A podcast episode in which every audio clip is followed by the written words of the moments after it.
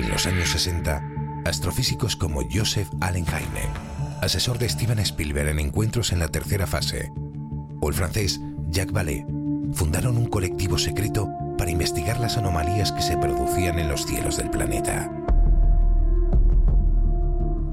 La conclusión a la que llegaron es que la ciencia, en muchos casos, no podía explicar lo que estaba sucediendo.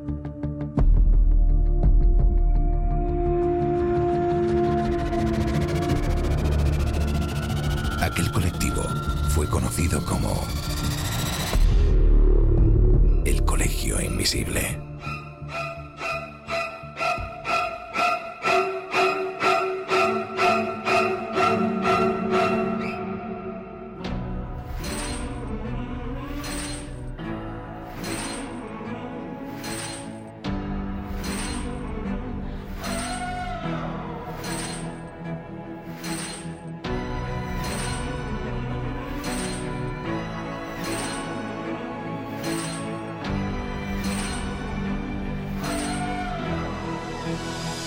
¿Qué tal? ¿Cómo estáis? Abrimos hoy las puertas del Colegio Invisible desde un sitio que os aseguro que, como diría un reconocido torero, nos hace estar muy a gustito. Estamos en el Círculo Mercantil de Sevilla acompañados de, madre mía, un montonazo de invisibles a los que ahora mismo damos la bienvenida. Gracias por estar con nosotros.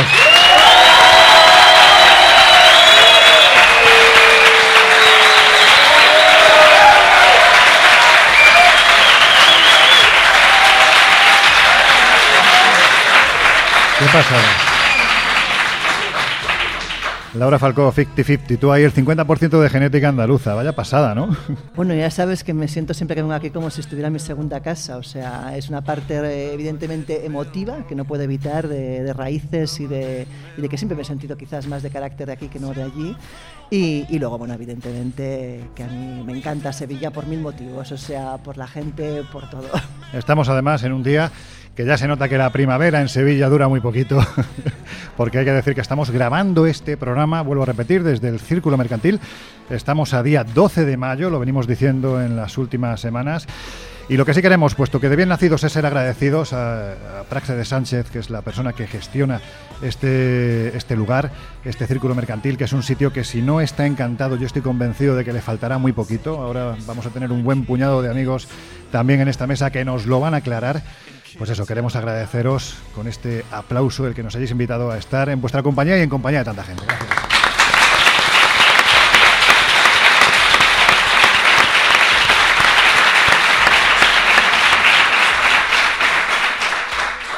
Jesús Ortega.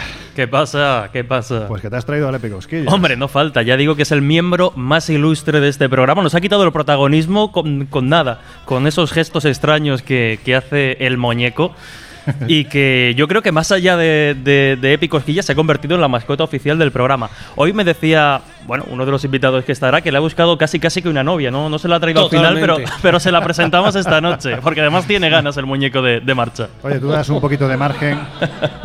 Cuando se mueve, se mueve muy raro. ¿eh? Yo se mueve digo raro, que tiene se un mueve movimiento raro. muy obsceno, pero en fin, lo han podido comprobar los amigos y las amigas que están aquí con nosotros. Oye, brevemente, hoy vamos a hablar de un tema, vuelvo a repetir, con dos compañeros que llevan mucho tiempo siguiendo la pista de este tipo de, de fenómenos, vamos a decirlo así. Mm, ¿Tú das un poquito de margen a la posibilidad de que realmente haya casas encantadas? Bueno, el, el, concepto como tal de Casa Encantada es un concepto que pertenece a la bibliografía puramente parapsicológica. Eh, tiene unos conceptos muy claros, los vamos a ir desarrollando en los próximos minutos, pero ya sabéis que es un casi un mantra al que, al que, yo, suelo, al que yo suelo sumarme mucho, y es aquello de que a pesar del sano escepticismo que intentamos mostrar en los micrófonos de, del Colegio Invisible, yo le tengo un respeto casi casi reverencial a lo que es la palabra paranormal. Sí. Pero a pesar de que exista ese respeto, también abrimos, como no, la puerta a la posibilidad que efectivamente pasen cosas extrañas que a día de hoy se escapen a nuestra comprensión. Quién sabe en unos años. El termómetro del escéptico está ahora mismo en 39 grados. Hoy, hoy bueno, hoy me veo, me veo, me veo muy, muy superado. No sé sí, yo ¿no? si el escepticismo hoy estará tan, tan sobre la mesa. Bueno, la cuarta pata y no por ello la menos importante de esta mesa, que es el Colegio Invisible. Guijarro, ¿cómo andas? Pues con las patas. Bueno, eh, ya estamos. Mira, por citar a otro torero, estoy impresionado. Eh, con dos palabras. Sí, ¿verdad? No, por la acogida primero que Sevilla nos ha otorgado, nos ha regalado, porque esto es un regalo, y por la cantidad de amigos y amigas que además se han acercado de otros lugares, de Málaga, por ejemplo, y de otros lugares de la península, que les quedaba cerquita y han dicho, pues me voy a Sevilla a ver el Colegio Invisible. Sí, señor. Gracias. También queremos pedir, pedir perdón a, pues eso, nuestras disculpas a toda la gente que se ha quedado en la puerta, que no ha podido entrar, que han sido unos cuantos, unas cuantas. La verdad es que nos hubiera gustado que estuvierais aquí con nosotros, pero en fin, no va a ser la primera ni la última vez que vamos a venir a, Sevilla, volveremos, porque está claro que aquí Vuelvo a repetirlos, está muy a gustito. Y hablas de regalos, Josep. Y hoy, día 12 de mayo, que es cuando estamos grabando, vuelvo a repetir, este programa, es un día muy especial y en nombre de todos una persona te quiere decir esto. Felicidades, papi. Te quiero.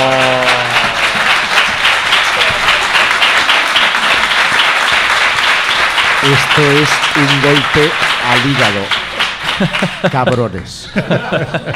Hoy es el cumpleaños de José Guijarro, así que no te vamos a cantar el cumpleaños porque tenemos muchas cosas que contar y poquito tiempo, la verdad, para hacerlo, pero sí queremos, en nombre de, de tu hijo, pues felicitarte.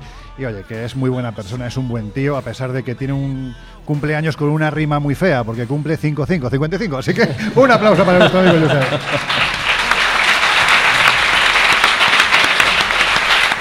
Menos mal que la rima no termina con épicosquillas. No, bueno, nunca se sabe. Habéis hecho buena amistad. Laura, tenemos a dos queridísimos amigos también que nos están acompañando. Yo creo que ha llegado el momento de decirles, pues eso, ¿no? Qué tal están.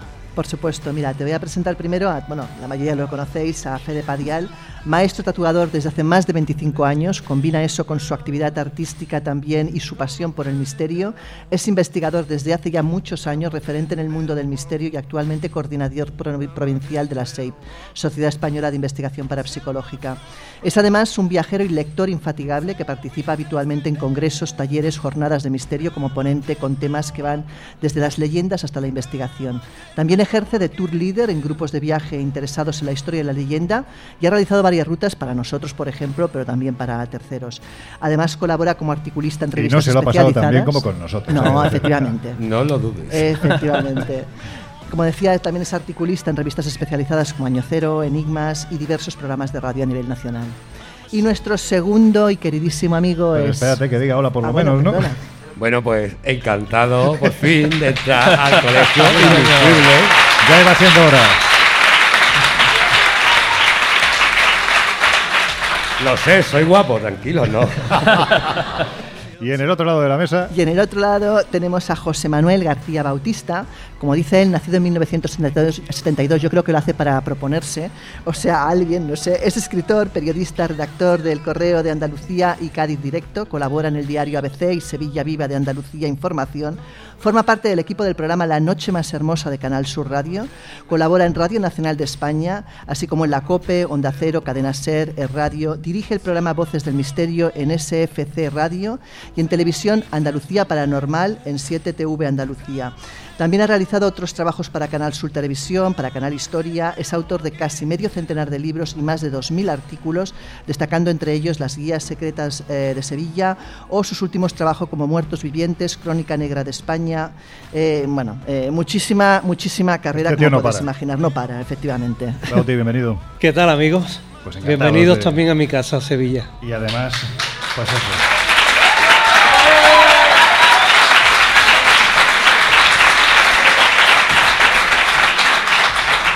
Muy bien hallados porque, porque sabemos que esto es, mm, en fin, eh, no es por nosotros, esto es porque estáis tanto Fede como tú aquí para contar muchas cosas que han ocurrido en Sevilla y también, por supuesto, para muchas cosas que han ocurrido a lo largo del, del planeta. No voy a hacer spoiler. Sí os voy a recordar, vuelvo a repetir lo que decía hace unos minutos. El día 28 de este mes vamos a estar en la Feria del Libro de, Madrid. Vamos a estar concretamente de 5 a 7 de la tarde en la caseta 220 firmando este tochazo que tenemos aquí encima de la mesa. Bueno, no, ya se lo hemos devuelto al señor que amablemente nos lo ha dejado. Y después de 7 y media a 9 estaremos en el eh, pabellón de CaixaBank realizando, pues para quien quiera acercarse, a pesar de que soy consciente de que es un día muy complicado, porque ese día juega el Madrid la final de la Copa de Europa, pero bueno, estaremos de 7 y media a 9 en el, en el Caixa Forum realizando el Colegio Invisible para quienes, bueno, pues como los que están aquí, os apetezca verlo y nos digáis si ¿Os lo paséis bien con nosotros o no? ¿Vosotros os lo paséis bien? ¡Sí! Bueno, pues dicho esto, yo creo que lo mejor es que empecemos.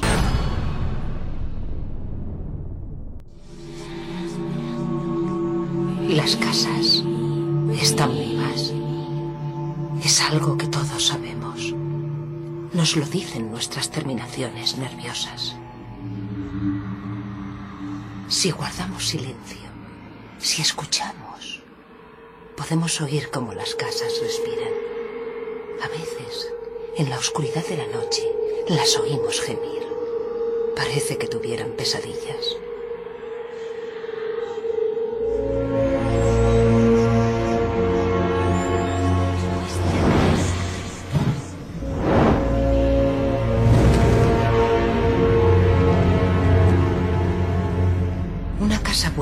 Mece y nos consuela, pero si es mala, nos llena de un desasosiego instintivo.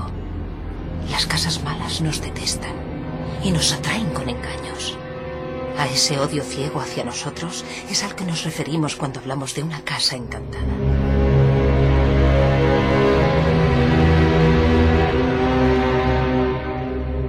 Una casa es un cobijo, un cuerpo con el que cubrimos nuestro ser. Del mismo modo que nuestros cuerpos envejecen, envejecen nuestras casas.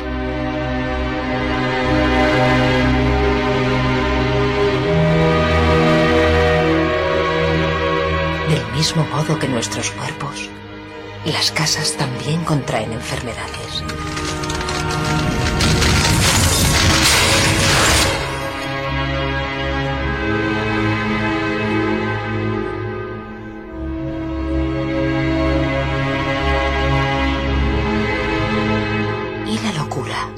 Si en su interior viven personas que han perdido el juicio, no se impregnan de esa locura sus habitaciones, sus paredes, sus pasillos, su propia estructura.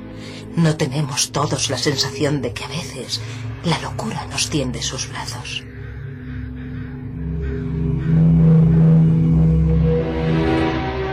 No nos referimos a eso cuando decimos que una casa es inquietante y está plagada de espíritus.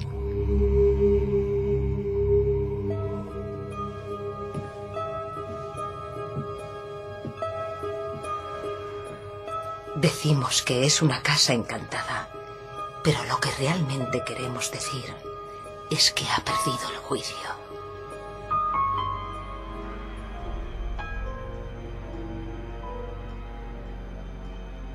El Colegio Invisible. El periodismo de misterio ya está aquí, en Onda Cero.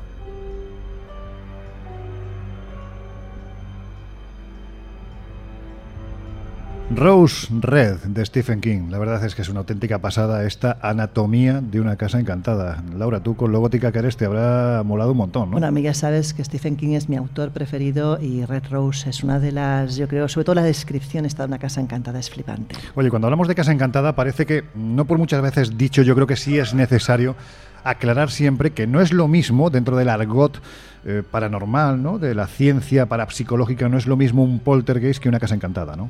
Bueno, porque un poltergeist puede provocarlo algo externo a la casa, es decir, el poltergeist puede ser ocasionado incluso por una persona que en un estado alterado de conciencia o un estado de estrés eh, pueda provocar efectos físicos. El poltergeist, la palabra significa al fin y al cabo duende travieso y además el poltergeist normalmente se escenifica con muchos movimientos de objetos y mucho efecto físico. Una casa encantada no necesariamente implica eso, una casa encantada es la casa, el foco, es decir, bien sea por un ente, por una impregnación o por algo que habita en su entorno, no es provocado por una persona y no necesariamente tiene que manifestarse con efectos físicos notorios, puede haber otro tipo de interacciones. A mí lo que me flipa siempre es lo claro que tienes que cuando hablamos de una casa encantada o un poltergeist hay una interacción de algo inteligente que es externo al ser humano y que está ahí.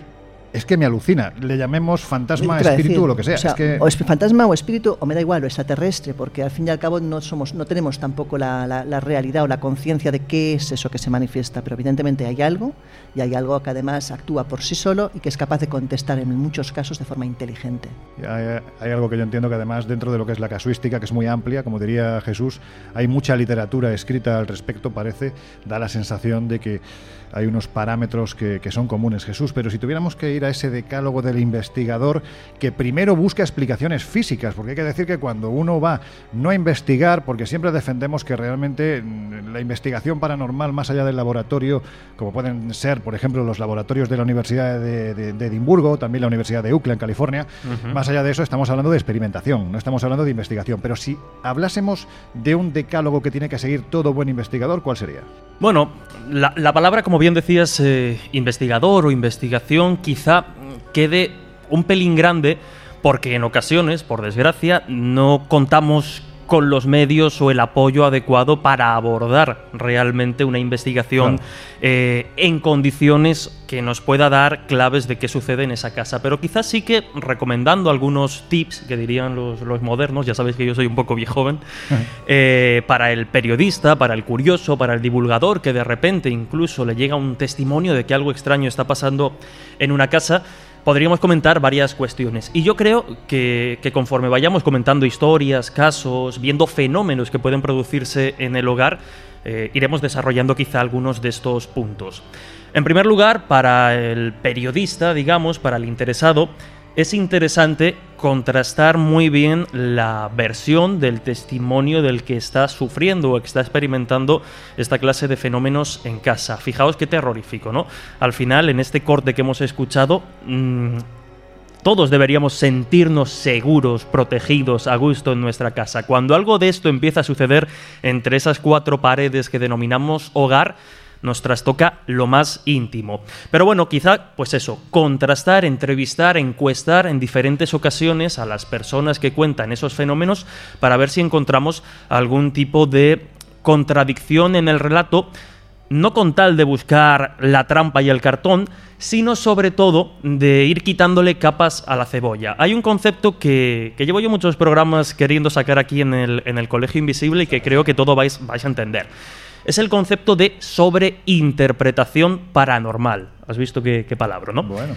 Esto tiene que ver precisamente con que cuando uno ya se encuentra en una situación de estrés porque está siendo sometido a fenómenos que a priori se le escapan o no es capaz de comprender en su propio hogar, va añadiendo a la, feno- a la fenomenología paranormal fenómenos que a priori pueden tener una explicación clara y racional.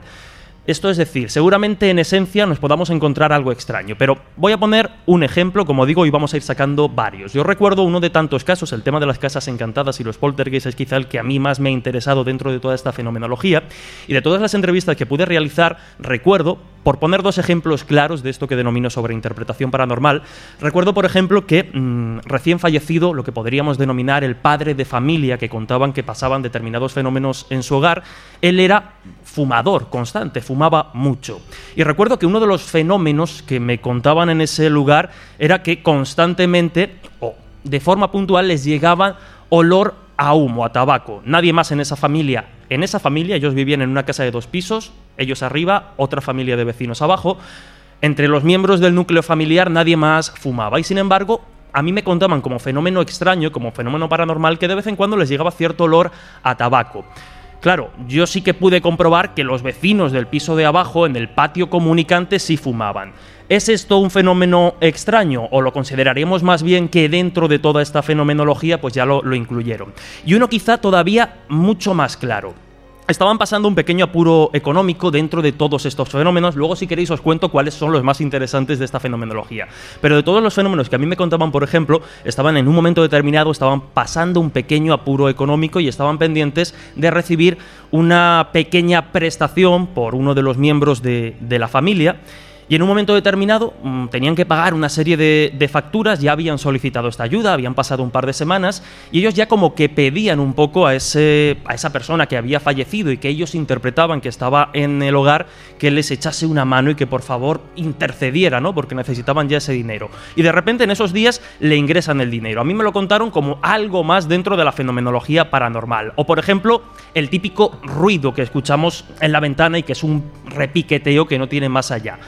Con esto, como vemos, es eh, lo que tiene que ver precisamente con que cuando ya estamos en un ambiente o en un grado de sugestionabilidad alto dentro de esos fenómenos que se nos escapan, empezamos a sumar fenómenos que a priori no deberían ser interpretados como eh, paranormales. Y muy rápidamente, eh, quizá importante, luego iremos desarrollando más, ahora a día de hoy ya no se hace tanto porque normalmente esta clase de fenómenos se afrontan de forma individual o en grupos más o menos reducidos, pero hay algo que siempre se ha comentado en estas materias y es lo del grupo multidisciplinar, es decir, que no solo nos acompañe o que no solo vayamos nosotros como periodistas o interesados, sino que de cara a investigar una, una casa, una supuesta casa encantada, como bien decía el audio, las casas respiran, las casas envejecen, las casas tienen sonidos particulares. Bueno, pues es interesante, aunque sea ambicioso, por eso decía lo de la falta de medios, que realmente acudiésemos, por ejemplo, a un arquitecto que nos pueda hablar del estado en un momento determinado de la casa, de las tuberías, de la contracción, de determinados ruidos que puede provocar un hogar y que a nosotros, por desconocimiento,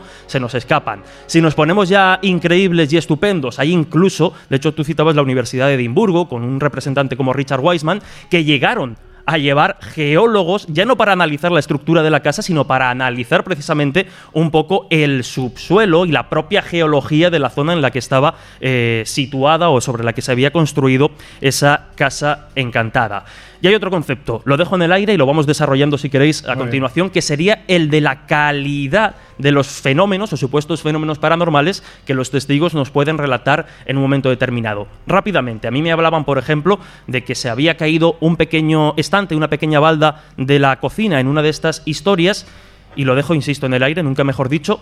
Esto como tal, este fenómeno, bueno, puede ser extraño, pero como tal no desafía las leyes de, la física, es decir, probablemente eh, encontremos una explicación racional a por qué esa balda se ha podido caer en un momento dado en ese ambiente de sugestionabilidad más sencilla que pensar que se está manifestando en ese caso en concreto, algún tipo de ente o fuerza sobrenatural. Pero después, como vamos a comentar muchas historias, vamos apuntando y comentando algunos de estos tips. Es curioso además que la tecnología lo que sí ha permitido, en el caso de la persona que citabas, Richard Weissman, es, por ejemplo, ya lo hemos comentado en alguna ocasión, en Edimburgo, que como bien sabéis es una de las ciudades, dicen que más encantadas del planeta. Bueno, pues eh, concretamente los close, en los callejones, él ha colocado cámaras que estaban las 24 horas del día monitorizando quién entraba, quién dejaba de entrar, porque eran lugares donde se decía que efectivamente se producían fenómenos extraños. Y este señor, que tiene ganada además una fama de de escéptico, de, escéptico positivo, ¿no? Es decir, es una persona que investiga y que va descartando, que es lo que yo creo que siempre hay que hacer. Bueno, se ha encontrado con situaciones en las que descartar ya era más, bueno, sí, complicado. Sí que, por ejemplo, yo e, este experimento en concreto no, no lo controlo ahora mismo al detalle, podemos buscar información, pero sí que en otro lugar, en un castillo, que tampoco recuerdo cuál es exactamente, ahora busco el dato y lo damos, en un castillo en el que referían mm, diferentes fenómenos paranormales, hizo algo parecido. Poner cámaras y efectivamente sí que se dio cuenta de que aparentemente en las zonas que comúnmente se habían descrito fenómenos paranormales, personas que a priori no sabían que en esas zonas concretas del castillo pasaban cosas, fueron describiendo como mínimo determinadas sensaciones que sí que parecían encajar con esa fenomenología que, rodeaba determinadas salas. Lo que es evidente es que la tecnología ha permitido que en muchos casos, fenómenos que se daban por ciertos, finalmente se descubriese que había una explicación. Bueno, todos los fenómenos, como dice Jesús, son inexplicados, no inexplicables. En algún momento encontraremos la explicación. Y muchos de los que se daban por ciertos, finalmente la tecnología permitió que se descubriese que detrás de los mismos había una explicación física y por lo tanto racional. Pero también es cierto, Josep, que la aplicación de estas tecnologías lo que ha hecho en algunos casos es dar todavía más interrogantes porque se han producido situaciones, mm, bueno, pues complicadas, ¿no? Sí, porque hay que decir que la ciencia nunca se ha interesado por las casas encantadas. La ciencia mm, ni siquiera ha tomado partido, ni en favor ni en contra, porque ni siquiera se ha aproximado. Ha sido fundamentalmente la parapsicología, que bien es cierto, en sus primeros años eh, tenía un interés vamos a decirlo, casi personal. Estoy diciendo eh, científicos que en el siglo XIX se aproximaron a las eh, sesiones espiritistas, a los salones de la burguesía, donde precisamente el tema de las casas encantadas asume un auge extraordinario en ese siglo XIX. Y es muy curioso porque antes es que no había casas encantadas, claro que las había, pero no se llamaban casas encantadas. ¿Cómo se llamaban? Se llamaban casas embrujadas. O casas de duende aquí en España a comienzos del siglo XX. Y esto, fíjate que le cambia el, origen al fenómeno. porque es la bruja, es el hechizo, es algo que ha afectado al piso, no es el espíritu que mora. Ya. Es a partir de que los mediums internan precisamente en el mundo de lo paranormal, la mayoría, todo hay que decirlo, prestidigitadores que buscaban una alternativa al paro en aquel momento, muchos de los cuales eh, eran simples magos o prestidigitadores, a pesar de que, como en algún otro programa hemos referido, hay auténticos mediums que dieron que pensar y que sorprendieron precisamente a científicos de talla de premio Nobel. Pero antes eran casas encantadas, pasan a ser casas, eh, perdón, pe- casas embrujadas, pasan a ser casas encantadas, pero en las dos derivadas se ha dejado a la ciencia. La parapsicología presumía de querer ser una ciencia y por lo tanto aplica el método científico a la investigación. Y los aparatos que han llegado a día de hoy no son científicos, son aparatos de experimentación, no son aparatos de investigación. Te estoy mirando a ti. Fede Padial, amigo, mm, ¿tú crees que vamos a continuar en la segunda hora extendiéndonos con lo que más nos gusta en el Colegio Invisible, que son los casos, ¿no? Porque detrás de cada caso hay testimonio, un testimonio o varios testimonios. Y nosotros defendemos, dentro de lo que es la honestidad del testimonio, que el testigo en el 100% de los casos dice la verdad. No estoy hablando de ese testigo que quiere salir en la tele o que quiere salir en la radio, sino esa persona que te busca como si fueras ese último clavo al que aferrarse, precisamente porque a su alrededor, cada vez que cuenta su experiencia, la gente se ríe. Ese testigo que nosotros somos conscientes de que cuenta la verdad. Ahora bien, lo que nos gustaría saber es qué hay detrás de esa verdad que cuenta. ¿Tú en alguna ocasión te has encontrado con, dentro de los casos que has investigado, te has encontrado con ese caso que digas, "Pf, es que no flojea por ningún lado? Eh, bueno, en las casas encantadas el problema eh, es que hay muchas casas desencantadas también. Sí. Cuidado, cuidado. Pero claro, la que nos interesa son las la encantadas, ¿no? Sí. Yo sí aquí quiero dar mi... Yo tengo, sabéis que tengo mi propio... Después de tanto buscar casas, ¿no? Y lugares, ¿no? Yo defiendo más que más que casa encantada, hay casas en lugares encantados. O sea, es más importante el lugar que, que la propia mí, ubicación, ¿no? De lo que es la casa en sí. Yo creo que sí. Yo creo que la construcción está en el sitio encantado, más que la casa encantada. Pero casos, claro que hay. hay mm, tenemos casos abiertos en los que no tienes explicación. El problema está en lo de siempre, el muro, ¿no? ¿A dónde llegas? ¿no? De- o sea, llegas, eh, efectivamente en la casa se producen fenómenos, pero mm, ¿qué hacemos con esos fenómenos? ¿Los coleccionamos? ¿Coleccionamos las psicofonías? Hay otros casos que sí es verdad, eh, en casas, ¿no? Que, bueno, y tenemos, todos conocemos, ¿no? Hay personas, sobre todo ahí entra mucho la mediunidad, de personas que te averiguan el porqué de ese problema en esa casa, ¿no? Que normalmente viene derivado por un miembro de la familia. Cuidado, cuidado, normalmente viene derivado por un miembro de la familia. Y ahí sí, pero ahí entran otros factores. Pero lo que es el enclave encantado, yo creo que es el lugar más. Entonces tú no crees que haya infestación. ¿No sí lo, que sí se lo cree, sí produzca lo cree, sí lo cree o no lo cree, pero nos lo va a contar en la segunda hora, porque estamos Ah. a punto de llegar ya al final de esta primera media hora. Simplemente en titular para dejar la cuestión bien arriba. ¿Qué pasaba en una línea? ¿Qué pasaba en ese castillo en el que estuviste? Ese castillo había lo que, es- lo que podríamos denominar mm, seres sombras. Ahora vamos a ir a ello, en la segunda hora. Esto parece que da mucho miedo, pero mucho más miedo da lo que vais a escuchar a partir de los próximos minutos, que son los servicios informativos de Onda Cero Radio, porque la actualidad sí que da, sí que da realmente mucho miedo. Así que nada, que volvemos en unos minutos. Estáis en el Colegio Invisible. Enseguida volvemos.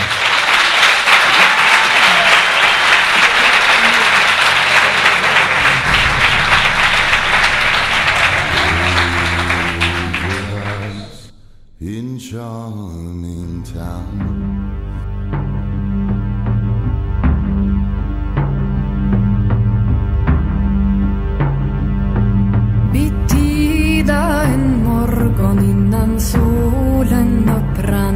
Innan fåglarna började Has entrado en el Colegio Invisible con Laura Falcó y Lorenzo Fernández Bueno.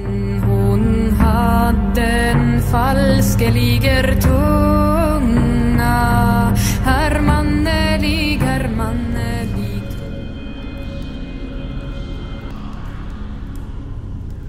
Y con un buen puñado de amigos. Estamos en el Colegio Invisible. Si te acabas de incorporar en este momento, tienes que saber que estamos en Sevilla, en el Círculo Mercantil, en un marco absolutamente extraordinario, acompañados de mucha gente, de mucha gente a la que de nuevo damos la bienvenida. Muchas gracias.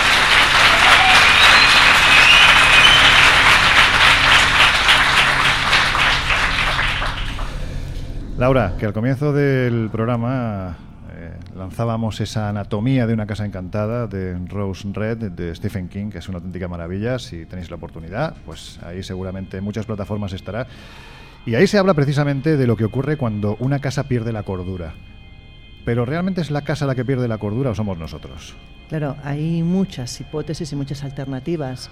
Puede ser la casa, puede ser, como decía nuestro querido amigo Fede Padial, la ubicación, puede ser una persona, es decir, mm, ahí está quizás eh, el kit de la cuestión, ¿no? que el que vaya a investigar realmente sea muy prudente y sepa pues desgranar dónde está el origen del problema. Oye, antes le he preguntado a, Josep cuál era ese caso que a él le había marcado de alguna forma. Si no te lo he preguntado, no te preocupes. No, no que te lo preguntaré luego, no te preocupes. Ha sido a, a Fede. Pero, en- y tampoco nos lo ha contado, nos lo va a contar después. Estoy haciendo aquí una colección de spoiler. spoiler muy interesante. Pero, ¿cuál es ese caso que a ti especialmente te ha llamado la atención por lo duro, por lo argumentado, por lo extraño? Mira, más que hablarte de un caso, te voy a hablar de algunos casos curiosos que me han llamado la atención, no, no experimentados por mí, pero sí por especiales y distintos. ¿no? Por ejemplo, eh, el caso de un estudiante de Wellington, eh, un hombre que estudiaba Derecho en Brasil, y este señor dejó absolutamente sus estudios, dejó todo cuando era la pasión de su vida por un fantasma, precisamente porque fue a un juicio acompañando a su profesora en sus prácticas.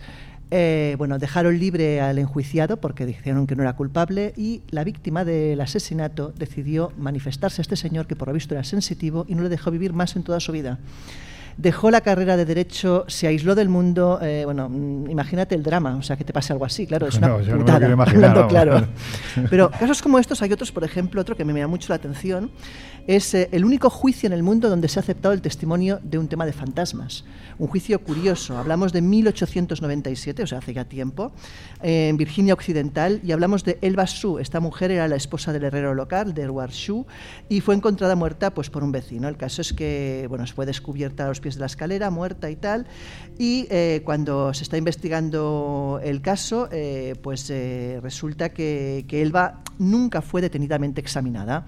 ¿Vale? ¿Qué pasa? Pues que empiezan a haber manifestaciones del fantasma de Elba quejándose de que han dicho que en el juicio que ella eh, era una muerte pues accidental o natural, ella no está de acuerdo con ese juicio, empieza a manifestarse hasta el punto de que eh, el abogado nuevamente se ve la obligación de mm, reabrir el caso, reabren el caso, se dan cuenta de que no se había realizado una autopsia como Dios manda del juicio, eh, del juicio perdón, del cadáver, y eh, se dan cuenta que el culpable es el marido, que durante mucho tiempo estuvo intentando evitar pues, que hiciera la autopsia, que le vieran el cuello y murió por aplastamiento en el cuello. Pues nuevamente es el fantasma el que, manifestándose sobre todo a su madre, consigue que reabran el caso y aceptan el testimonio en el juicio. O sea, que también es inaudito. O sea, que no me imagino a un juez aceptando un testimonio de No un es fantasma. complicado, pero bueno, en Pero en Andalucía, este caso- muy, muy cerca de aquí, Bueno. en Sevilla, hubo un caso de un señor que no es se habitual, presentó ¿eh? ante un juzgado porque le había agredido un ovni. ¿eh? Mm, Bueno, pero quiero decir que no es lo habitual, ¿eh?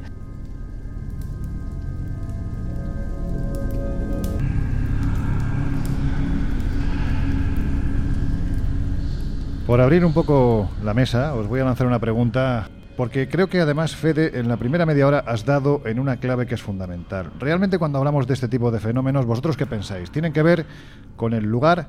¿Tienen que ver con la casa? ¿Tienen que ver con quien, los, quien, quien habita en el interior de estos lugares? ¿O tiene que ver con todo? ¿Qué pensáis? Depende, está en función de, en este caso, del caso que nos encontremos y que haya originado una fenomenología en particular. Fede antes lo decía, te puedes encontrar que eh, hay un lugar que está encantado, se ha edificado y tiene esa reminiscencia, ese vestigio. Con lo cual, eso es una causa. También te puedes encontrar que sea una persona, como antes lo explicaba Laura, que origine el fenómeno. Ya estaríamos ante un poltergeist, pero muchas veces, y coincido con Jesús, el desconocimiento hace que se confundan lo que son los fenómenos en sí. Y luego también te puede llegar algo, algún tipo de objeto, algo que haga que a partir de ese momento ocurran hechos extraños, que los acordados de la objetos, muñeca como digo Anabel. yo, los carga el demonio. O sea, yo siempre he dicho, y luego, claro, los anticuarios en vez de no Oye, odiar- no los puede cargar otra persona, No, porque siempre claro, tiene que ser no, el demonio. A ver, yo siempre digo que los anticuarios me van a odiar, pero claro, tú compras una cosa en un anticuario y a menos que seas sensitivo no tienes ni idea de lo que te estás llevando a casa. Y a veces los objetos antiguos pues van acompañados, no van solos. A ver, Jesús, ¿qué le pasa al micrófono de...? No, estaba diciendo para colocarlo un, un poquito más Ah, hacia el... vale, vale. Pues nada, hombre, con confianza tiras Ahí de él y ya está. Ya claro. está, ya está. Bueno, ¿qué Pero, se anima a seguir de- opinando? de- A ver. déjame Sí. a a mí también contar alguna historia al respecto, porque eh, yo que siempre he dicho que soy muy creyente en todas las cosas del misterio, creo también en que hay casas encantadas, pero sin embargo no tengo claro qué es lo que origina el fenómeno. Y desde hace mucho tiempo yo tengo una disyuntiva entre el mundo de los espíritus y el mundo de la parapsicología, que uno aboga fundamentalmente porque es el, ah, el individuo foco, es decir, hay una persona que generalmente suele ser un joven adolescente o un octogenario, se- estamos en, en esa horquilla tan abierta, que por conflictos Hormona- psicológicos, o sea, hormonales... tiene que ver con, con las hormonas. Sí, sí, puede tener, puede. A veces es una personalidad eh, más complicada, Mm. porque incluso puede haber una patología de base que encierra ese tipo de fenómenos. Y a veces la propia sugestión, que es una palabra que a mí me parece clave, actúa de detonante en personas que sin ser foco ni ser nada, la propia sugestión les lleva a generar patrones en la fenomenología que a lo mejor no está en fenomenología. A lo mejor se te ha derramado, eh, qué sé yo, la papilla del crío, eh, has visto que se movía la cortina y, y estableces esa conexión entre la cortina, la papilla del niño y el no sé qué, y crees que ha sido Y un tu propia creencia, entiendo también. ¿no? Natural. Claro. A veces, a veces no es la, la, la del testigo, fíjate. Y ahí tiene, tenemos que hacer una reflexión profunda porque hay investigadores, pseudoinvestigadores y pseudos a secas. Y los pseudos a secas, que suelen ser los que secan la cartera al- a quienes van a lavar la casa, Sí. son los que generan el fenómeno. Yo he encontrado a puñados de personas que dicen, ven a mi casa. Hace muy poquito Laura y yo estuvimos en, en en una de ellas. Y no había nada. Pero esa mujer creía que allí había pasado. Claro, ahí llegamos a la conclusión de que ella misma provocaba esa creencia por, por, por cosas que le estaban Pero había sido inducida, había sido inducida en este caso por personas que le habían dicho, oye, Aquí eh, pasa algo". ocurre algo.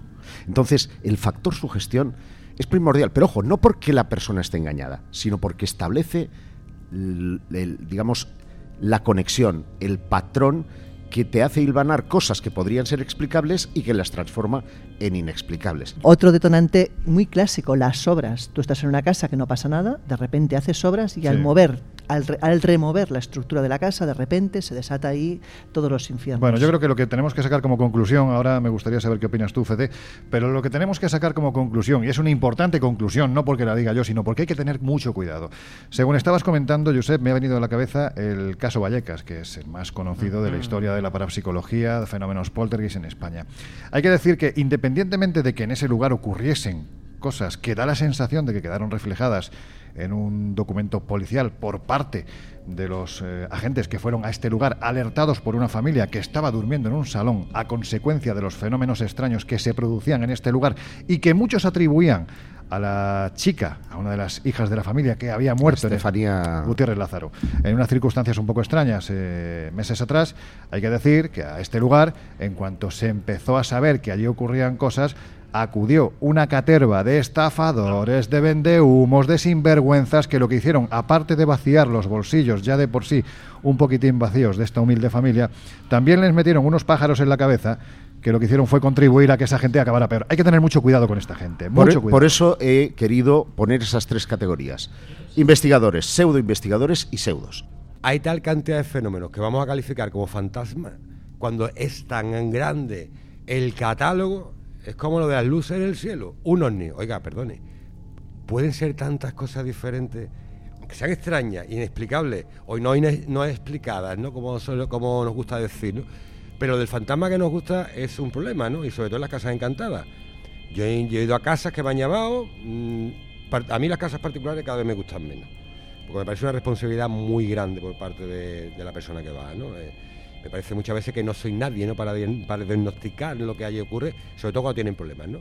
Porque muchas veces casas en las que te encuentras un señor o una señora que lo que quiere es que tú le certifiques el fantasma. Claro. Es que ese es un Y punto no va a parar, importante. y no va a parar hasta encontrar a alguien que le diga si usted tiene un fantasma Ese o es dos el problema, o tres. claro. Ese es un punto importante. Además, fíjate, porque ¿eh? se, se retroalimentan, porque incluso Claro. cuando los periodistas, los divulgadores o cuando ellos mismos buscan información, ya van incorporando eh, palabras de estos raros que nos gustan aquí en el colegio y van aumentando la fenomenología cuando a priori no tenían ni idea. Claro, ¿no? O sea, lo típico cuando vas a una casa encantada, ¿no? Te han llamado porque, "Mira, usted es que en mi casa hay un fantasma, ¿no? Que es muy típico, ¿no? De hecho, seguramente hoy alguno de nosotros nos vendrá alguien, nos cogerá del brazo y nos dirá, mire usted, yo es que en mi casa tengo un fantasma. Ahora si alguien quería venir ya no va a Y venir. además lo te dicen, es que vino fulanito y me dijo que...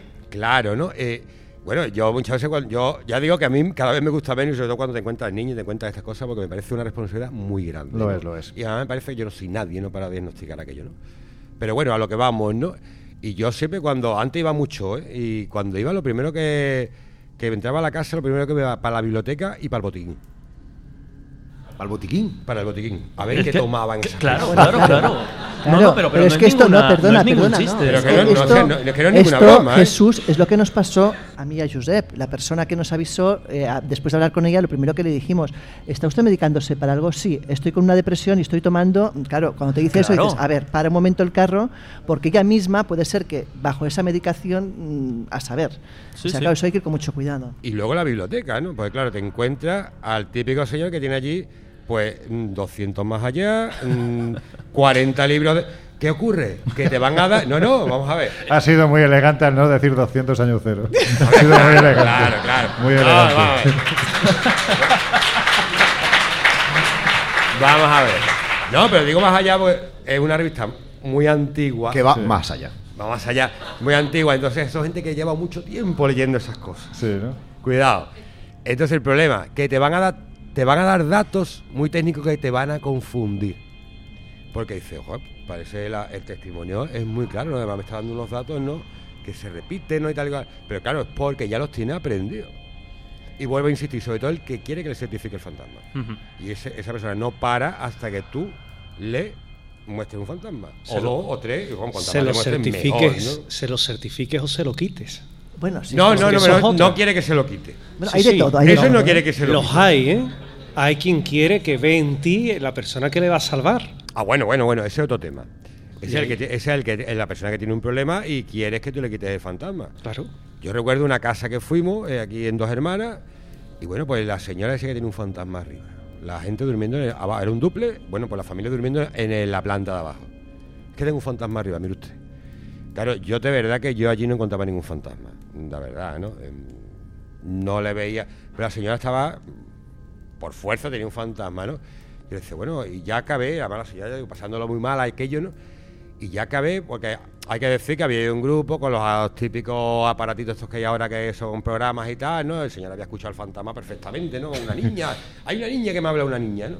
Bueno, la cosa es que yo al final ya, bueno, ¿y qué hago con esta señora, no? Como, porque yo, mi- mi- esto es como un fontanero cuando va, oye, que lo que hay que quitar es la fuga de agua, ¿no? Claro. Eh, encontrar dónde está la fuga de agua y quitarla, ¿no?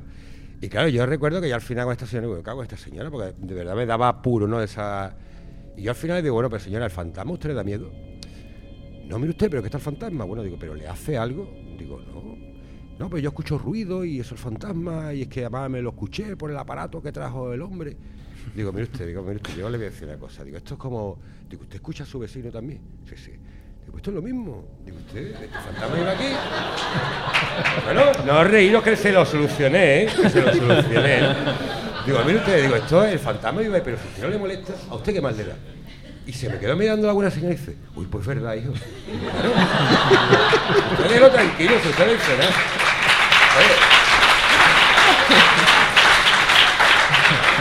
Que nos reímos, que nos reímos, pero aquella señora, a partir de entonces, volvió a dormir en su habitación y en su dormitorio, que estaban durmiendo en colchones. O sea, algo dantesco, ¿no? Fíjate que simple. Yo de verdad que en, esa casa personalmente yo no veía que hubiera ningún fenómeno raro ni nada, ¿no? Pero esa señora se la había, y aparte estaba inducida también por alguien que había ido y le había contado y le había enseñado Claro. el fantasma de, de mentiriquilla, ¿no? Como se suele decir, ¿no? Eh, el falso fantasma, ¿no? El fantasma de Scooby-Doo. este. El fantasma de Scooby-Doo, ¿no? Realmente era una casa, como he dicho, desencantada, ¿no? Pero oye, pero es una manera de solucionar a esa persona. Y la señora se quedó tan, tan, tan tranquila, ¿no? Y fíjate qué simpleza, ¿no? Muchas veces pues el fantasma pues lo creamos nosotros. Claro, ¿no? Que es el efectivamente. problema, ¿no? Jesús, ¿tú querías comentar? Quería comentar, a ver si soy capaz de, de concretarlo muy, muy breve, eh, porque un punto clave es justo lo que estaba comentando Fede, el que quiere que le certifiques un fantasma. Pero claro, es que esto tiene más trascendencia de lo que a priori parece. Vuelvo al caso con el que al principio exponía algunos ejemplos, porque claro, hay que situarse en una familia eh, que acaba de perder a una de las partes fundamentales, no solo al marido de la testigo que a mí me contaba la historia, sino que era padre y abuelo. Es decir, se pierde una persona querida a la que se echa de menos y a la que obviamente cuando la presencia fantasmal no es negativa, sino que además tiene la sensación de que es protectora, de que te ayuda, de que te da fuerzas, a pesar de que ya no esté en el plano terrenal con nosotros, pues a lo mejor esa presencia fantasmal no es tan desagradable y sirve un poco como clavo ardiendo para seguir precisamente, eh, bueno, pues eh, unido de alguna forma a esa persona tan especial y a la que tanto se quería en la familia.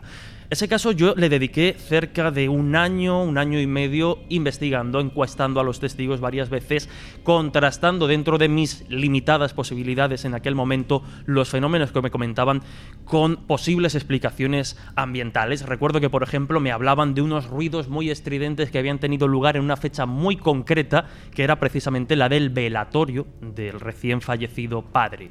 ¿Qué pasa? Esa casa, en esa fecha, estaba en una zona muy cercana a un festival de rock que se estaba celebrando en la localidad. Y yo, que he vivido cerca de la zona, sé que los ruidos llegan. ¿Eran ruidos paranormales? Puede ser. ¿Es más probable que fuese algún tipo de distorsión de lo que había en el ambiente? También. No solo este fenómeno, sino varios, como hemos ido comentando, que, le daban a la historia una trascendencia y un peso brutal. Sí que hay que decir que en esa historia los niños más pequeños, los nietos en este caso, relataban algún tipo de sensaciones o percepciones que yo nunca descarté del todo, porque sí que podían llegar a ser extrañas, pero como decía, la mayoría de fenómenos, desde mi punto de vista, podía encontrársele una explicación racional. Consulté psicólogos, consulté psiquiatras, como ha dicho Fede, eh, en una situación en la que acabas de perder a un familiar, la testigo principal, la mujer, entró en una depresión y estaba tomando diferentes tipos de pastillas, donde si tú te ibas al prospecto, los primeros efectos secundarios que uno encontraba era precisamente las alucinaciones visuales, auditivas, etcétera, etcétera.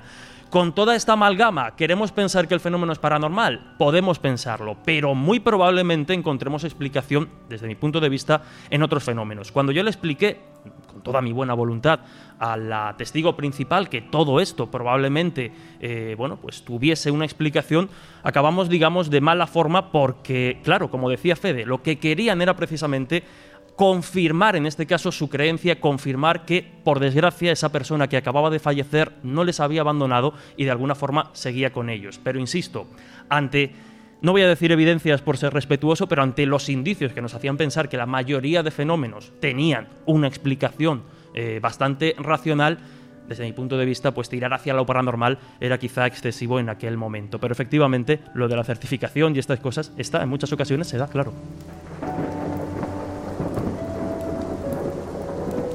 Por suerte, la mayoría de las veces los fenómenos inexplicados son explicados, como estás diciendo. Pero otras no, ¿verdad, Bauti? En otras ocasiones no. Vosotros habéis tenido la ocasión de estar junto a mí en varios casos, donde testigos aparte hemos vivido hechos extraños, hemos vivido hechos que no sabemos buscarle una solución ni una alternativa. El fenómeno paranormal, lo último que se sopesa cuando se va a un sitio es que una casa está encantada o que hay un fantasma. Siempre se le busca una alternativa lógica. Y cuando se han acabado las alternativas lógicas, cuando empiezas a sopesar en eso que se le llama imposible, evidentemente. Vamos, si te parece algún caso. Sí, claro. ¿Os acordáis? Por, por citarte uno de los que primeros tienes tu contacto, Triana. Triana, es decir, mercado de Triana, hace ya muchos años, año 2009 cuando empieza ese caso, y nos encontramos a una empresa de seguridad que vía eh, Diario ABC se publicó una noticia en la cual se afirmaba que uno de los vendedores de uno de los puestos del mercado pues había visto una niña por allí pasearse. Es que eso es muy fuerte, ¿eh? Claro, ¿qué haces? A mí me pilló trabajando en una televisión de aquí de Sevilla y me acerqué con un equipo de cámara. Y cuando la sorpresa, que muchas veces no encuentras al testigo o son historias de historias, ¿verdad? Pero cuando llegas allí lo primero que pedís permiso es a la empresa de seguridad, ¿no? Oye, ¿nos dejáis grabar? ¿De qué vais a grabar? Mire usted, el puesto de flores que dice que ha visto un fantasma. Bueno, pues subes a ver a Eliázar o, o a Eduardo y que te lo cuenten ellos. Que eran los responsables de la empresa de seguridad. Y Astarte Custodia, que se llamaba. Y allí los dos señores, propietarios de la empresa, con los empleados, sirvieron de contar cómo se veía una niña por la calle del pescado. Quien conozca el mercado de Triana, sabes que la calle están divididas por sectores, la calle de la carne, de la fruta, del pescado. Y efectivamente aquello ocurría allí. Y no solo eso, sino que lo contaron de cara a cámara, de empleados que ellos pasaban la noche allí dentro y se tenían que salir fuera porque veían esferas de luz moverse por allí en medio o que directamente escuchaban llantos de niños. Buscando la alternativa siempre se dice, será un gato. Mire usted, yo tengo tres gatos y ninguno llora como un niño. Y créanme que a los peluditos los conozco yo bien. Es decir, es complicado. Eh, claro, cuando te van diciendo esas alternativas, a ti te choca, porque no. Y finalmente incluso llegamos a estar una noche allí investigando. No fue la mejor, porque además eran fiestas navideñas y demás. Pero sí es cierto que se grabaron psicofonías, cierto, y es cierto que se captaron sonidos extraños. ¿Hasta qué punto una psicofonía es un fenómeno paranormal? Pues mire usted, no lo sabemos. Porque entre otras cosas, yo te voy a contar una cosa ahora muy personal. Muy personal. ¿Cuánto de personal? Mucho. Bueno. Mira, te, vas todos con las te lo orejas empiezo a abiertas, ¿eh? Los menores que se En, tapen los ojos. en el año 2016 fallece mi madre. Cáncer- de páncreas. Y a mí hay un momento en el que, evidentemente, imagínate, mi padre se queda solo en su casa. A mí me llama a Canal Sur en muchas ocasiones diciéndome, oye, que es que mamá está aquí. Claro, tú empiezas a pensar, ¿no? Mi padre tiene que estar de tranquimacín hasta los ojos. Era lo que yo pensaba. Vale, papá, ya iré un día. Si te viene un día y ves si tu madre está aquí. Yo no le echaba mucha cuenta por no darle importancia a ese hecho, ¿verdad? Pasaban los días, oye, que tu madre se pasea por el pasillo. Papá, pero eso cómo va a ser? Que salta hasta el detector de presencia, que enciendes las luces. Bueno, eso será un mal funcionamiento. Mañana voy y te lo cambio. Le cambiaba el aparato, seguía saltando. Una noche me llama a las 4 de la mañana. A las 4 de la mañana a mí me pilla trabajando todavía. Y el de seguridad me dice, es tu padre. Espérate, papá, ¿qué pasa? No, que es que tu madre está sentada en la cama. ¿Qué hago? Yo salgo para allá, salgo directamente. Y te voy a contar, te voy a contar lo, lo más extraño, ¿no? Que yo llego allí a, a su casa y lo primero que me viene es el olor. Fenómeno de clarisencia. ¿Cuántas veces se dice esto en este tipo de casos? Mi verdad? madre llevaba dos meses que no, que no estaba en su casa, ya sus últimos meses los pasó en Virgen del Rocío, en paliativo, es decir, imposible. Yo paso al cuarto, papá, ¿dónde estaba? No, aquí. Bueno, pues espérate que vamos a, voy a poner un aparatito. Esto además el que le gusta a Laura, ¿no? La Spirit Box. La Spirit Box, que ella me, ella me lo descubrió y me he quedado con él. Tengo esa, eh, eh, compartimos ese gusto por esa máquina, ¿no? Se podrá creer o no, a mí me trae sin cuidado. Sinceramente. Bueno, hay que contrastar siempre Yo todo. mm, os digo lo que salió por aquel aparato, ¿vale? Y eh, aquello empieza a ser el rastreo de frecuencia y se le empieza a preguntar, ¿con quién quieres hablar? ¿Quién eres, mamá? Esto a las 4 de la mañana. Mm, ¿Con quién quieres hablar? Paco. Paco es mi padre. Eh, ¿quién más quiere- por- ¿Con quién más quieres hablar? Con mis hijos. Eh, ¿Tú sabes quién soy yo? Sí. ¿Quién soy? Chico. A mí mi madre no me decía José. A mí mi madre me decía chico. Y se le hace, mm, si se quiere hacer bien la Spirit Box, se hace un panel de 27 preguntas. ¿Por qué 27? Porque hay unas, unas estadísticas. La estadística hay un punto que es azar, otro no. Cuando pasas de ahí no hay azar. Y yo soy de ciencias, ¿eh? Es un 25% Exactamente. aproximadamente porcentaje. Entonces, pues de 27 preguntas, 19 acertó. Desde, aquel día, desde aquel día, pues de vez en cuando ocurren cosas, ocurren hechos extraños en mi casa. Mi padre sigue viendo una sombra pasar por el pasillo. No le damos más importancia, pero Eso sí te puedo decir que me toca personalmente. O cómo, donde yo trabajo por las noches, vemos a un compañero pasar. El problema es que el compañero lleva 17 años muerto. Y hemos tenido que parar el programa. Porque los tres que estamos en estudio y el técnico nos ha dicho, ¿habéis visto, ¿lo habéis visto pasar? Sí. Y sabes que lleva 17 años muerto. Y no se ha enterado. Sí, ¿Estará cotizando? Está la cosa muy mal, ¿eh? ¿Estará cotizando? Es complicado, ¿eh? Es complicado. Es complicado porque yo entiendo que, claro, a ver, entramos por un lado en el marco de la creencia, pero también en el marco del testimonio. Mm, alucinación colectiva, cuatro personas. No. ¿Sabes qué? Bauti, ¿te lo inventas? Hay un, hay un señor Te que pregunto, ¿te lo inventas? no te lo puedes inventar porque yo a ese señor no lo conocía. Tiene nombre y apellido, ¿eh? Además, es muy conocido. Y yo no lo conocía porque yo soy del turno de noche. Entonces es imposible. Y a mí me dice, en este caso, Pilar Muriel, me dice, ¿y cómo es ese señor? Y se lo describo. Se queda blanca y dice, no es posible, ¿por qué? Pilar, me has descrito a tal persona. Y Javier Reyes, que es nuestro técnico, sale y dice, efectivamente es él. Y yo te digo nombres y apellidos, ahí están. Si es que pasó en directo. ¿Qué hay detrás de eso? ¿no? Esa es la, la- la gran pregunta. ¿O por qué? Si realmente se está manifestando, ¿por qué? De esa manera, que realmente te deja más, más preguntas que, que respuestas. Tengo un ¿no? amigo que es el, el doctor Antonio Petit Gansed, muy conocido en esta casa porque, entre otras cosas, es asesor en este caso de, de Juan Manuel Miñarro, en temas médicos y demás, ¿no? Y, y yo hablando una vez con él, eh, le dije, oye Antonio, ¿y nos lo hemos podido inventar? Y me dijo, es más fácil que veáis un fantasma que tengáis una sugestión colectiva. Un médico, ¿eh? Un médico o en el ayuntamiento, por ejemplo, de Manzanilla, en Huelva, te lo contaba antes abajo, el teniente de alcalde, Juan Camacho, que estado aquí en esta casa, llorando a lágrima viva, porque mm, sentados allí con él, eh, divididos todos por, por lo que es aquella extensión, empezó a salir el patrón de lo que había ocurrido allí y que a nosotros no nos habían contado.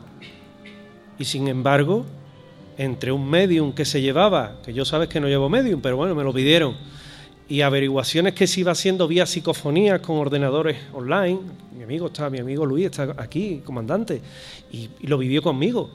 Y fue dando uno a uno todos los claves que estaban ocurriendo. Y cuando entramos en aquel salón de pleno, con aquel señor hecho una magdalena, más no podía llorar, dijo, es que ustedes esto no lo sabíais y es lo que ha pasado. Aquí hay algo que entra dentro de la crónica negra, de hecho está metido en el juzgado, y es lo que ha salido y es lo que hay aquí. Claro, fíjate que es lo que antes eh, trataba de, de explicar, ¿no? En este caso hay una respuesta inteligente, respuestas en plural inteligentes. Hay unos fenómenos que protagonizan no una persona, varias personas. Es para dudar. Y información que luego puedes contrastar, que yo creo que es lo Claro, más importante. Y la información que puedes contrastar es para dudar que hay algo más en esas casas. Yo te digo que son que- casas con bicho. Esa es una expresión mía, me la acabas de robar, ¿eh?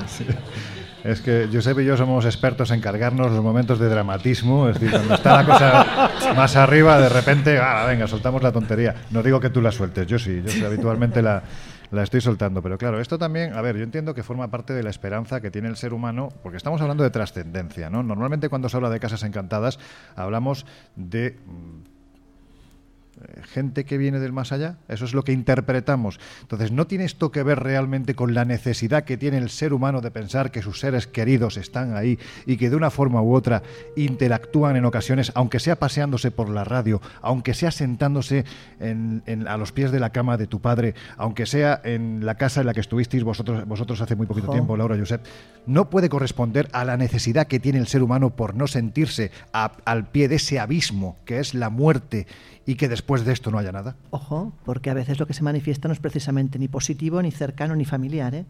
Claro, Ni eh, trascendente. eh, ojo, cuidado porque, claro, puede ser incluso algo tiznado de demonía. Pues me lo has puesto fenomenal, vamos. Es que le gusta hablar del diablo aquí. No, ¿eh? no, no, no, yo soy realista. O sea, lo normal no es encontrarte con eso. Siempre digo que las películas en ese sentido hacen mucho daño porque quizás sacan todo un poco de contexto y de madre, ¿no? Pero no todo es positivo, ni familiar, ni cercano, ni tiene que ver con la trascendencia o con las ganas de comunicar con tu madre o con tu padre o con tu, yo qué sé. De hecho, ya que antes hablaba de historia, es, no es hasta el siglo XIX eh, que se empieza a hablar de o espíritus, etcétera, porque antes ¿quién se manifestaba?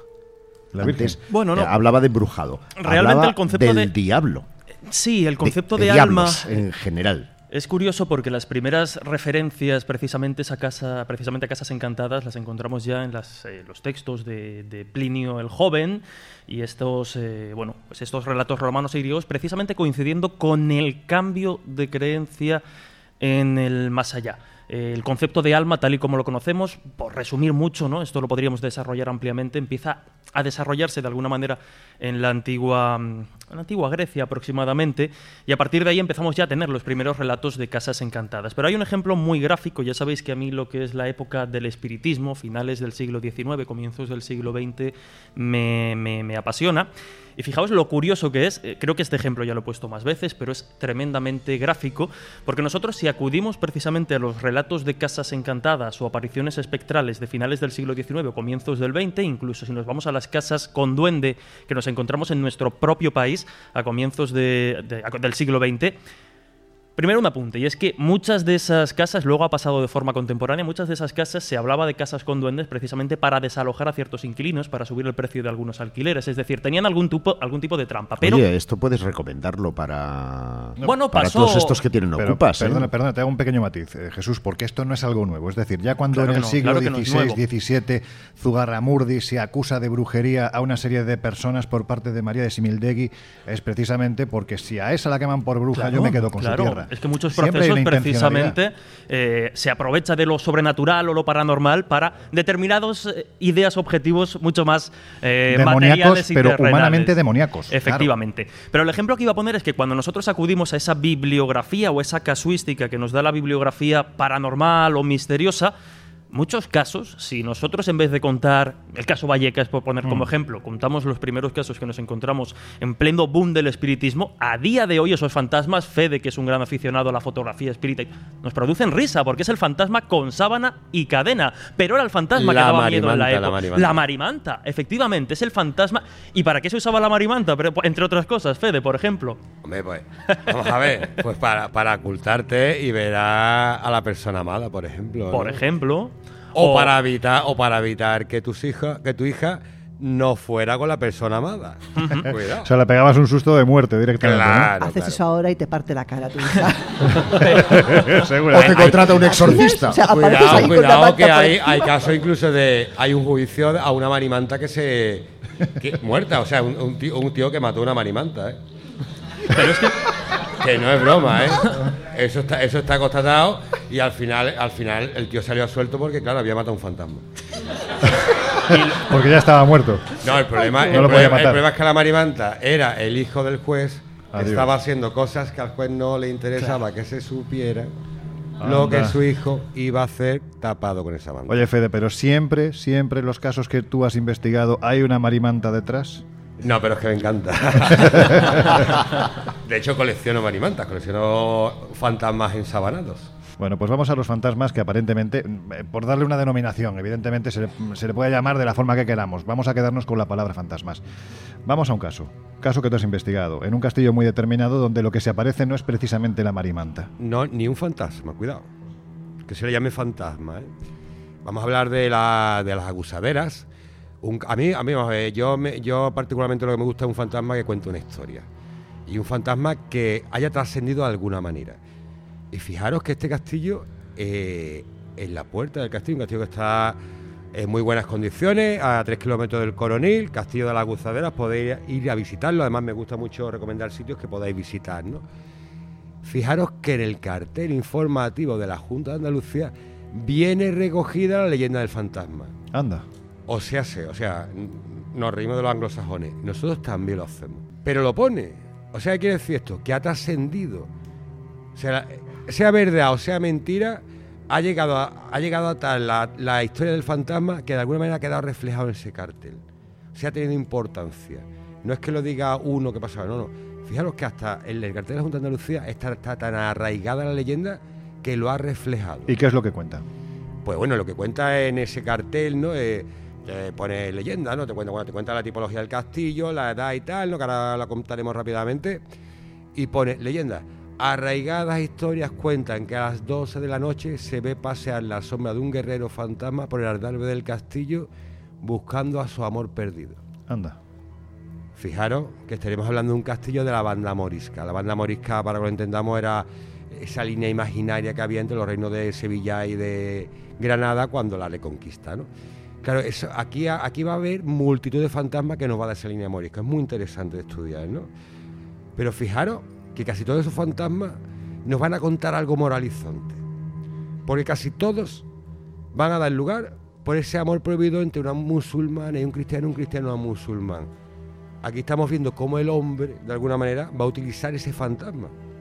O sea, hay un fenomenología en el sitio. Porque en ese sitio, en este sitio, a mí no me cabe duda de que hay un tipo de fenomenología. Pero el hombre lo va a utilizar para sí.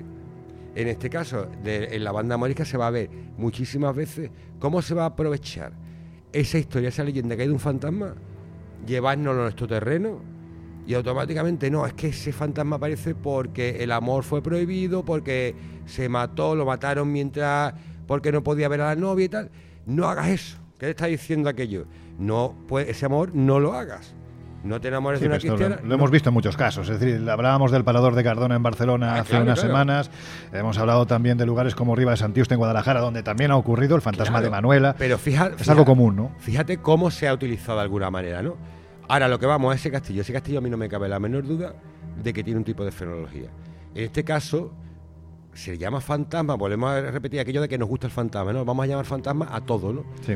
Y en este caso estaríamos hablando de, de un tipo de fenología muy particular que sería el de los seres sombra. Ese, ese ser Uf, qué miedo da eso.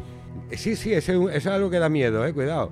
Porque además no, no se relaciona, no se manifiesta como tal eh, Y oralmente. nunca es positivo. Joder, si no encima lo dices de esa forma, Laura, venga, yo me voy, adiós. Eh, un, hecho además que además yo se lo sabrá que está incluso muy relacionado con el tema ufológico, ¿no? Esas presencias, ¿no? De que muchos dicen que sea dimen- dimensional incluso, ¿no? Eso sería otra dimensión que está viendo, ¿no? Porque no se corresponde con nada. Además siempre algo muy oscuro, no oscuro como la noche, ¿no? No tiene forma, o sea, tiene una forma humanoide, pero no se le ve el rostro, es negro y muy alto siempre. Muy, muy alto, siempre suele ser muy alto. Es muy curioso cómo eso se repite, ¿no? Esa, esa filosofía. Bueno, por el Castillo de la Guzadera se daría ese fenómeno, el, de lo, el del ser sombra, que con el tiempo, ya digo, se ha, se ha utilizado para dar historia a esa, a esa leyenda moralizante, pero allí se ocurre como, bueno, sabes que incluso te hay un testimonio de una persona que tuvo ese contacto ¿no? con, el- con ese ser sombra, ¿no? ¿Lo escuchamos? Venga, vamos a escucharlo. Yo lo vi en el, en el rincón ese, al fondo a la izquierda. Yo estaba, estábamos haciendo una psicofonía. Todo el mundo estaba, había gente metida en el, en el patio, otra gente que estaba dentro en el, en el castillo y otra gente en el donde la ronda, pero en el, en el torreoncito ese que hay para pa vigía. Mm, yo fue una sombra muy ne- vamos en la oscuridad de la noche ve una cosa muy negra alta muy esbelta pasa por delante y, y mira para todo sitio viendo si había alguien fuera que podía haber hecho alguna sombra todo el mundo estaba cada uno a lo suyo y allí no había ¿Cuánto nadie. duró más o menos? pasó perfectamente por delante mía todo el recorrido ¿Pero cuánto en tiempo lo sabes más o menos? ¿Puedes calcularlo? Tiempo no sé imagino que serían segundos pero para mí fue una eternidad ¿eh? yo me eché a temblar Pero y- le dio miedo, ¿no? me dio miedo Como para que no le dé. Aparte de este testimonio, ha habido más gente ¿no? en este lugar que han visto sí, a además. esta presencia. y además sentirse muy mal, ¿no? Y sobre todo, lo, fíjate lo que le preguntaba, ¿no? ¿Cuánto tiempo, no? Mm. Dice, segundos pero dura una eternidad. Y volvemos otra vez a, lo de, ese, contacto con el fenómeno, ni aquello de fue un momento, pero realmente parece que había un santo temporal, ¿no? Para lo que realmente ha sido para unos segundos reales, para la persona puede haber sido una eternidad, ¿no? Ha pasado más tiempo real del que la persona, ah, o sea, de lo que el reloj ha contado, ¿no? Y si es cierto que se da. Y cuidado con algo muy interesante, ¿no? Cuando yo he dicho lo de los lugares, los lugares son los encantados, ¿no?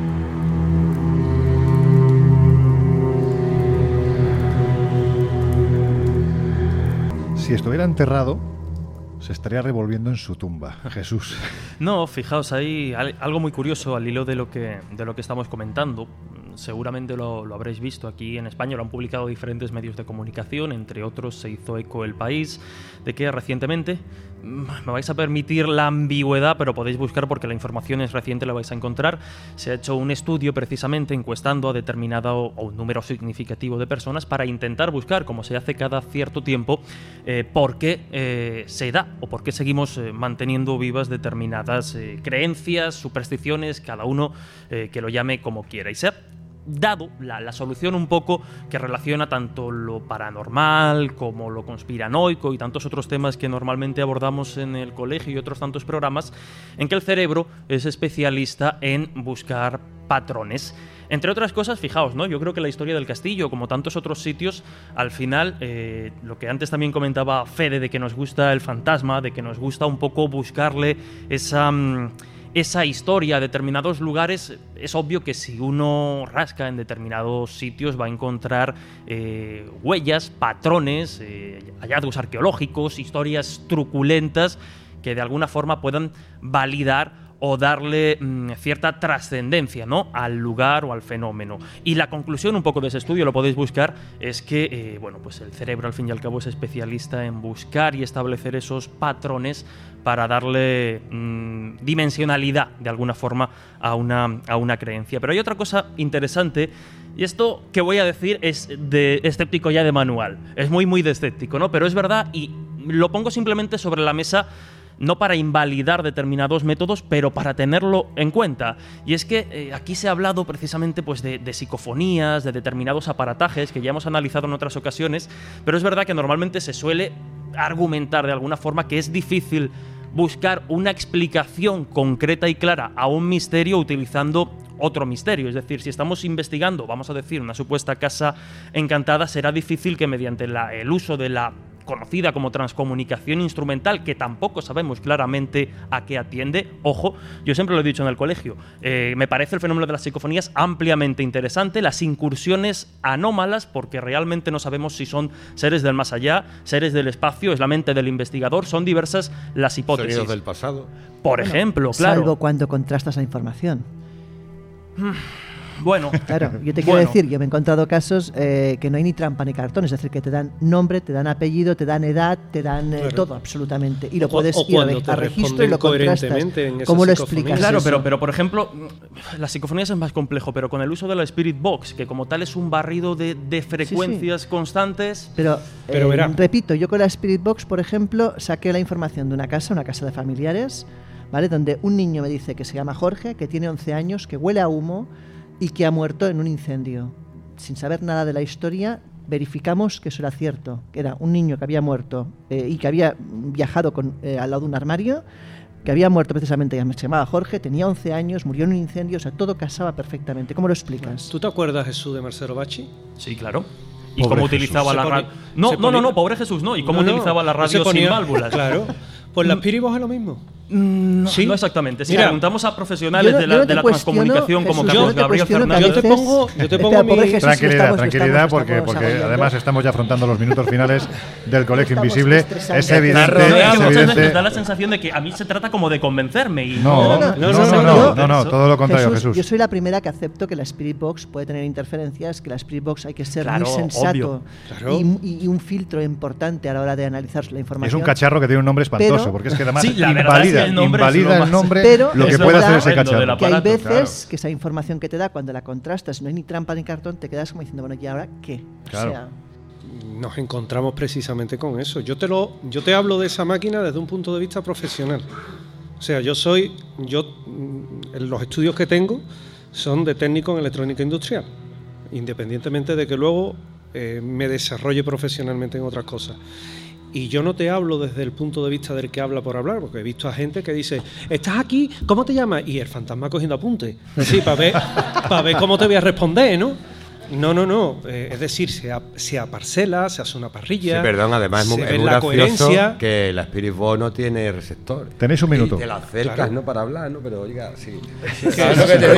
Otros- otros se ponen el- Pero un poco Claro, ¿no? y es, es el ir problema- al hilo de, de Laura, ¿no? Cuando es coherente y es acertado, hombre, convendréis conmigo que aunque aceptemos la casualidad, mucha casualidad. Pero el Jesús, problema es como estás solo, veo que en esta mesa, porque yo no me mojo, pero veo que en esta mesa estás un poquitín solo, tienes los últimos 40 segundos, son para ti. No, eh, con respecto a la transcomunicación instrumental, vuelvo a insistir. Estoy de acuerdo en que probablemente nos encontremos ante un fenómeno extraño. ¿Pero qué es?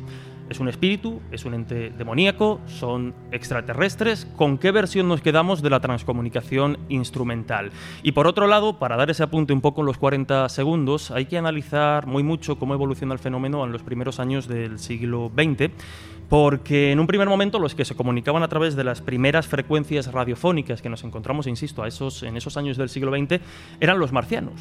Y hasta Nikola Tesla, por ejemplo, eh, estaba convencido de que era capaz de comunicarse con los marcianos a través de las ondas electromagnéticas y otros científicos. ¿Qué ha quedado de, de todo eso?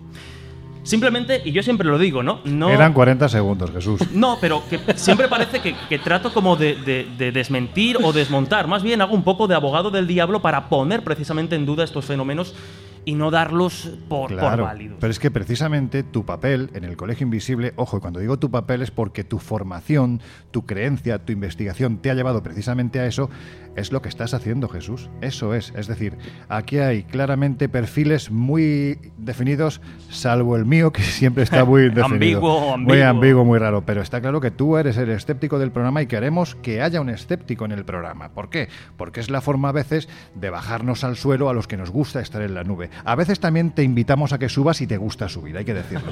Pero en fin, con esto, que nos queda muy poco tiempo, vamos a afrontar ya los minutos finales del Colegio Invisible.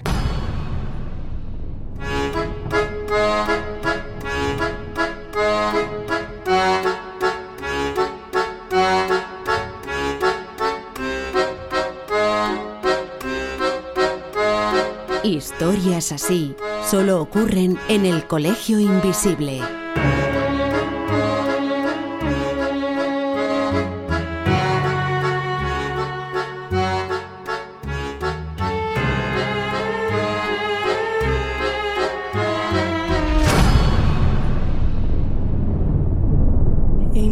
Sunshine when he's gone.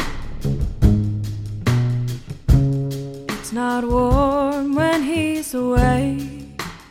Bueno, pues venga, que afrontamos ya los minutos finales del Colegio Invisible y vamos al momento, bueno, pues que suele ser el- uno de los más extensos, pero en este caso os voy a pedir, puesto que somos muchos en la mesa, que le dediquéis como mucho 30 segundos. Son las conclusiones. Y la pregunta que os voy a lanzar es una de mis perogrulladas habituales. ¿Existen las casas encantadas? Venga, ¿quién se atreve? Sí. Más breve. ¿Que no es más fácil? Me quedo yo con sus 30 segundos. ¿Cómo estamos hoy, Pero eh? que es agonía, ¿eh?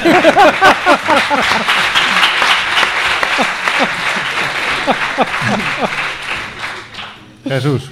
Bueno, yo creo que, que existen tanto patrones culturales como factores externos para hacernos crear un poco esa mitología moderna de las casas encantadas. Y ahora, dicho esto, vuelvo a lo que decía al principio. Evidentemente, nos podemos encontrar en momentos determinados fenómenos que se nos escapan. Yo no sé si hablaría tanto de, de esos lugares marcados o encantados, sino de fenómenos que en un momento determinado puedan eh, superar a los conocimientos actuales. Pero vuelvo, y casi cerrando el círculo, a lo que decía al principio. El respeto Son- son mis a, la 30 palabra, segundos, ¿eh? a la palabra paranormal es casi casi referencial. Y antes de acudir a esa explicación, hay miles que podemos descartar. Laura. A ver las ailas, pero es verdad que requiere técnica, requiere escepticismo y requiere método cuando vas a investigarlas. No todo vale y no todo lo que parece es. Fede. Repito lo que dije, yo creo que es el enclave lo que produce el fenómeno que llamamos casa encantada, igual que llamamos fantasma, independientemente de lo que sea. Pero yo creo que es el enclave. Yo creo que la clave está en el sitio. Sea magnético, lo que queramos llamarlo. Por lo tanto, telúrico o lo que sea. Pero eso lo llamamos fantasma, porque como tú bien has dicho, el fantasma es una necesidad del ser humano. Y bueno, vamos a dejar no 30 segundos, sino 50 segundos a José Guijarro para que cierre esta ronda de conclusiones porque hoy es su cumpleaños. y es 55. el regalito que te hacemos. venga. Mira, ay, qué redondo te ha quedado, ¿eh? Sí, ¿eh?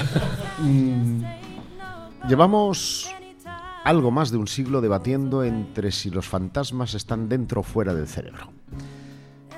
Pues yo creo que están fuera del cerebro. Que los fantasmas existen, que las casas existen.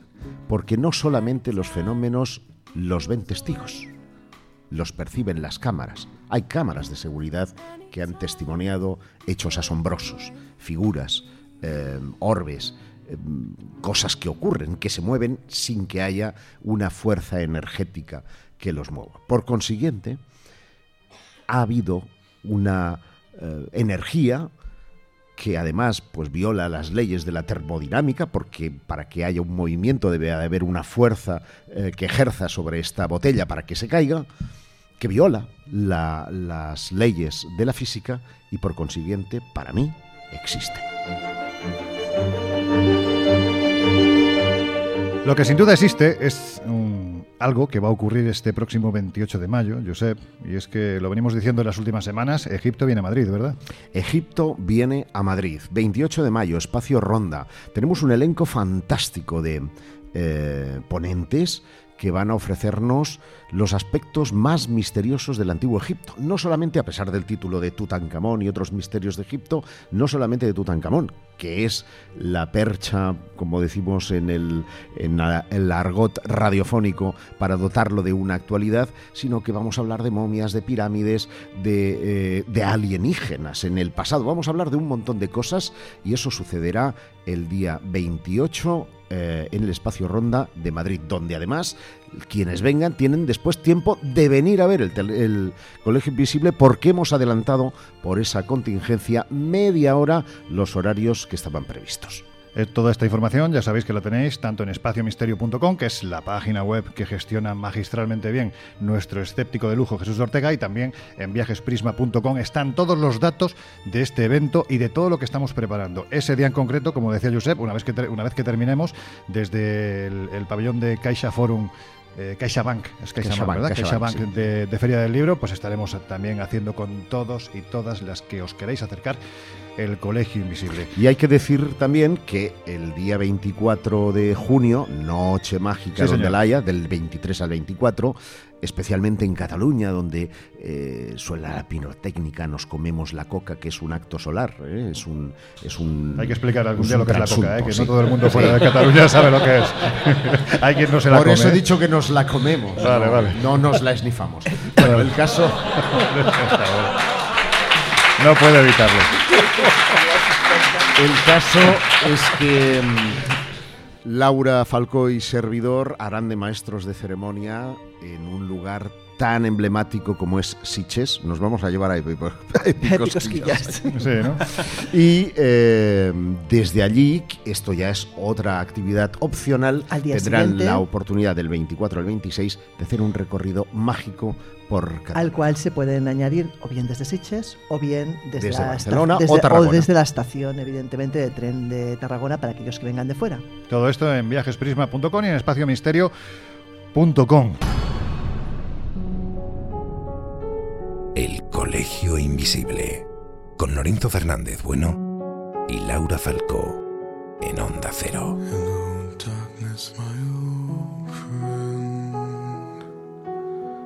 Bueno, que ya está, que vamos a cerrar las puertas del Colegio Invisible, no sin antes agradeceros a todos y a todas que nos hayáis acompañado en esta emisión especial desde Sevilla, desde el Círculo Mercantil, gracias a sus responsables por darnos la oportunidad de disfrutar como yo creo que hemos disfrutado con todos vosotros y todas vosotras. Gracias.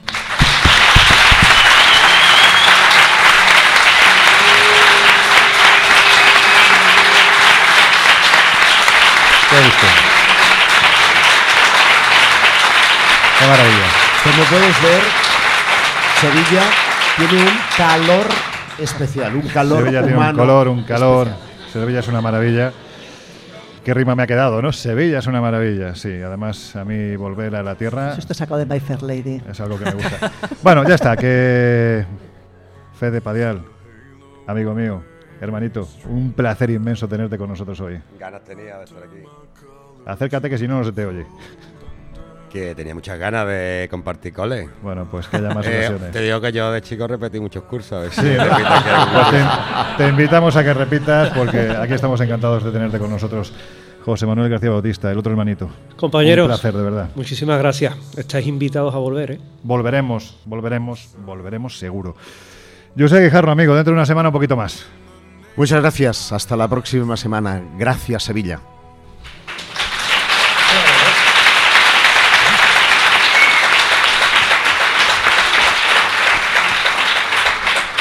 Nuestro cumpleañero de hoy. Jesús Ortega, eh, sales bien parado. Sí, sí. Además voy a meter a Epi en la bolsa que lo he visto moverse un poquito. Hasta la próxima semana. Venga, dentro de una semana un poquito más. Laura Falcó, qué decirte, que ha sido un auténtico placer. Pues sí, más aquí que ya sabes que a mí, vamos, me mola un huevo, hablando claro y mal. Pues me- uy, uy, ha dicho me mola. Me mola un huevo. Ah, Hablando huevo, vale. claro y mal. Vale, pues ya está. A todos nos mola un huevo estar con todos vosotros. Y ahora os dejamos además con alguien que también mola un huevo, con el gran José Luis Salas, con sus no sonoras y con su fantástico equipo. Nosotros llegados a este punto cerramos las puertas del Colegio Invisible, no sin antes daros las gracias y deciros que por encima de todo seáis muy felices porque realmente merece la pena. Gracias.